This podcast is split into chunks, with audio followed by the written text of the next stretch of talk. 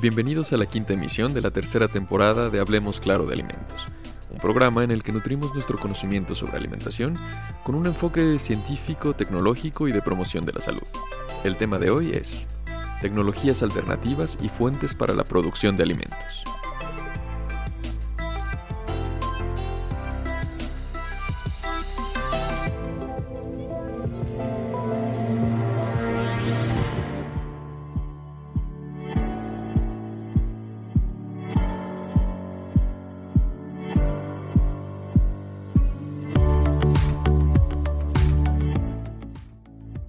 Hemos hablado en emisiones anteriores del importante reto que supone para la industria y la ciencia de los alimentos proveer adecuadamente a la creciente población mundial. La producción de alimentos se ha visto afectada por el agotamiento de los recursos, como el agua y la tierra cultivable, y por el cambio climático. Hablando estrictamente en términos numéricos, existen estudios que proyectan que se producirán 529.000 muertes relacionadas con el clima en todo el mundo en 2050 correspondiente a la reducción, también prevista en dichos estudios, del 3.2% en la disponibilidad mundial de alimentos, incluidas frutas, verduras y carne, causadas por el cambio climático. Las estrategias para superar los problemas de producción de alimentos que han sido desarrolladas e implementadas tienen como objetivo mejorar la productividad agrícola y un uso adecuado de recursos, así como aumentar y o adaptar el valor nutricional de alimentos, como con la ingeniería genética, también producir nuevas alternativas a los alimentos y o ingredientes alimentarios, como con los cultivos celulares, insectos, algas y fibras dietéticas, y proteger la biodiversidad.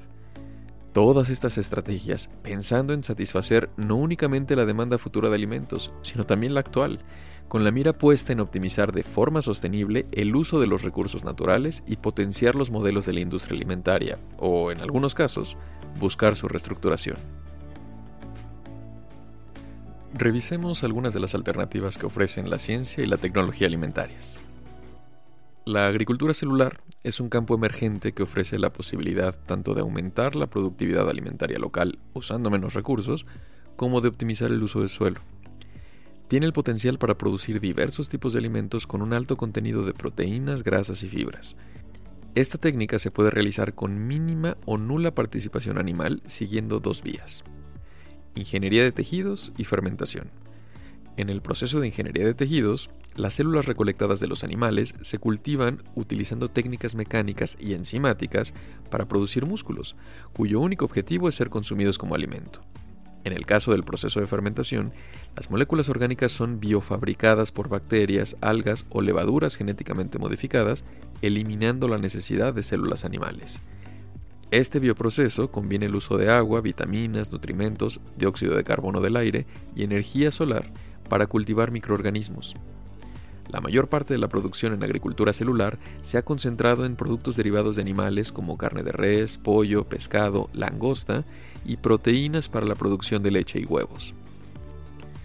En comparación con la producción de carne tradicional, esta tecnología puede reducir la demanda de productos ganaderos, crear una nueva variante de nutrición para las personas con restricciones dietéticas, favorecer el control y diseño de la composición, calidad y sabor del producto, y reducir la necesidad de tierra, costos de transporte, porque se puede producir localmente, la producción de residuos y las emisiones de gases de efecto invernadero además de la posibilidad de eliminar la presencia de elementos no deseados, como grasas saturadas, microorganismos, hormonas y antibióticos. Sin embargo, la agricultura celular tiene el potencial de producir más que solo productos derivados de animales. Un estudio reciente exploró el cultivo de células vegetales de zarzamora y arándano rojo, con resultados que fueron descritos como más ricos en proteínas, azúcares y fibras dietéticas, además de tener un olor y sabor fresco. En cuanto a su uso, las células de baya se pueden utilizar para reemplazar frutas en licuados preenvasados, yogurt, mermelada, o secarse e incorporarse como ingredientes en preparaciones como pasteles, postres y aderezos. Los insectos son potencialmente una fuente importante de nutrimentos, tales como proteínas, grasas, polisacáridos, incluyendo quitina, fibra, vitaminas y minerales. Los insectos comestibles se consumen tradicionalmente en diferentes formas, crudos, cocidos al vapor, asados, ahumados, fritos, etc., por poblaciones de África, América Central y América del Sur y Asia. La eficiencia en esta opción de alimento es muy alta, se producen varias generaciones durante el año con bajas tasas de mortalidad y que requieren poco espacio. Además, el cultivo de insectos comestibles utiliza materiales muy baratos, por lo general fáciles de encontrar en los alrededores de las localidades mencionadas. Los insectos pueden incluso ser alimentados con residuos y subproductos agrícolas no consumidos por humanos, favoreciendo modelos sustentables de producción. La introducción de proteínas de insectos podría diversificarse y crear alternativas dietéticas más sostenibles. El principal reto está en vencer la resistencia de los consumidores a comer insectos. Se necesita tecnología y procesamiento de alimentos para contrarrestar la neofobia, o el miedo a lo nuevo, del consumidor y cumplir con sus requisitos sensoriales. Algunas de las opciones para ello son la introducción de insectos en forma de polvo o harina, transformar la biomasa de insectos en ingredientes alimentarios. Recientemente, por ejemplo, se usó polvo de grillo para enriquecer la pasta, lo que resultó en un aumento significativo de proteínas, contenido de grasas y minerales, además de mejorar su textura y apariencia. Las algas y microalgas son una fuente de nutrimentos en varios países asiáticos y su ingesta directa es más tradicional y aceptada, por ejemplo en la comida japonesa que se comercializa en Occidente. También se pueden consumir como extractos. En los últimos años ha cobrado relevancia la extracción de compuestos bioactivos de algas y microalgas para la elaboración de alimentos funcionales, Spirulina y clorela son las especies de microalgas más utilizadas, incluso siendo reconocidas por la Unión Europea para su uso en alimentos. Estas microalgas son ricas en proteínas, ácidos grasos esenciales, betaglucano, vitaminas de grupos varios, minerales y antioxidantes. Respecto a estas y otras opciones, deben evaluarse aspectos importantes como la composición, estabilidad, alergenicidad y toxicología para cada nuevo alimento e ingrediente. Tales evaluaciones regulatorias son las que garantizan que los nuevos alimentos e ingredientes alimentarios sean seguros para el consumo humano. La utilización de los nuevos materiales y tecnologías mencionados debe ir más allá de la creación de nuevos comestibles e integrar la creatividad para mejorar la aceptabilidad de innovaciones de productos sostenibles.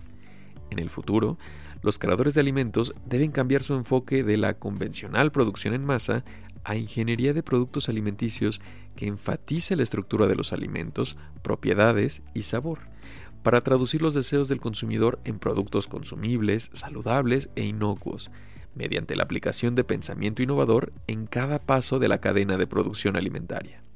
De esta manera, se prevé que es posible influir en la salud de los consumidores, regulando la biodisponibilidad de los nutrimentos, la saciedad y la salud intestinal, así como mejorar su experiencia sensorial. Estas innovaciones deben también considerar cambiar de acuerdo a la demografía del consumidor, su estilo de vida y requerimientos nutricionales, es decir, tomar en cuenta que no existen soluciones universales, sino que todas dependen del contexto de las comunidades o sectores de la población.